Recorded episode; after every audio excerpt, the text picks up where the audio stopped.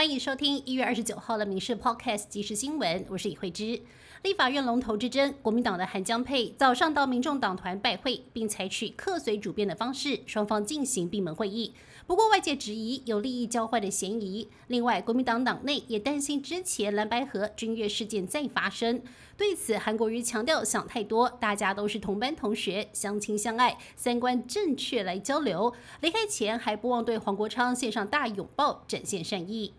民进党提名的昆昌佩也在下午拜会民众党团，尤锡坤更在脸书发公开信，表示民众党团四项国会改革，以个人身份进表赞同。若能获支持，顺利连任立法院长，他将积极召开相关会议协商。立法院也将在二月一号选出新任正副院长。中国媒体人王志安在脱口秀上嘲讽身障律师陈俊翰，节目引来各界挞伐。主持人贺龙神隐五天，终于道歉，却称二零二八年会全力辅选民进党，被解读高级酸。陈俊翰高 EQ 回应：大可不必勉强，因为台湾民主自由可贵之处，就是每个人都可以自由选择自己认同的政党，但也对少数人试图转移焦点表达遗憾。民进党嘉义市议员林伟轩昨天遭遇人撞车殴打，最新影像曝光，后方车辆拍到被打的林伟轩，当时企图向其他车辆求助，助理也阻挠两名嫌犯的追打，其中一人拿辣椒水狂喷林伟轩助理。今天嘉义市议会召开临时会，林伟轩坐轮椅出席。至于是哪位议员涉嫌关说两名嫌犯，林伟轩提议组专案小组调查，也获得全体议员一致通过。社会消息：艺人炎亚纶被控涉拍散布少年性影像，日前士林地方法院开庭，外传网红耀乐喊出和解金一千两百万，对此双方都无回应。士林地院今天二度开庭，炎亚纶强调会努力和解。